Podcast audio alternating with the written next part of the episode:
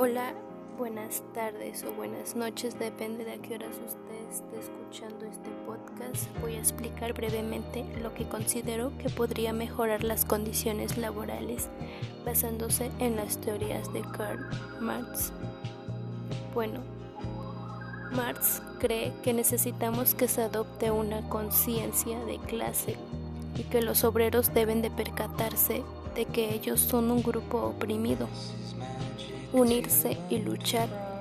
En una primera fase llamada socialismo, lo que se debe de hacer es, como el nombre lo indica, socializar los medios de producción, es decir, que las máquinas, los instrumentos con los que fabrican diferentes productos deben pasar de manos de la burguesía a manos de los trabajadores.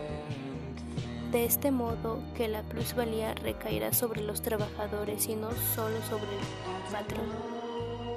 Y bueno, en el comunismo no es cierto que todo sea de todos.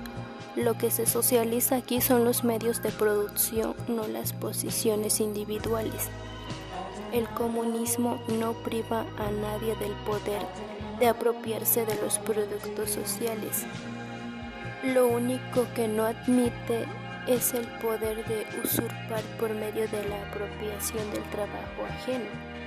Según Marx, si alguien ha ganado dinero mediante su trabajo y su esfuerzo, sin apropiarse de los trabajos de los demás, sin dominar o oprimir a alguien, no hay ningún problema en que tenga ese dinero de sus bienes.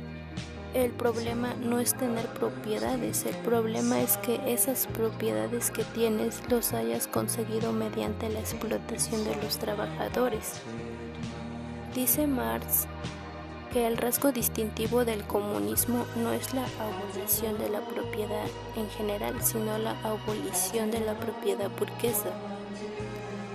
Por otra parte, Marx también afirma que todo el mundo tiene que ganar lo mismo con independencia de lo que trabaje o de lo que se esfuerce.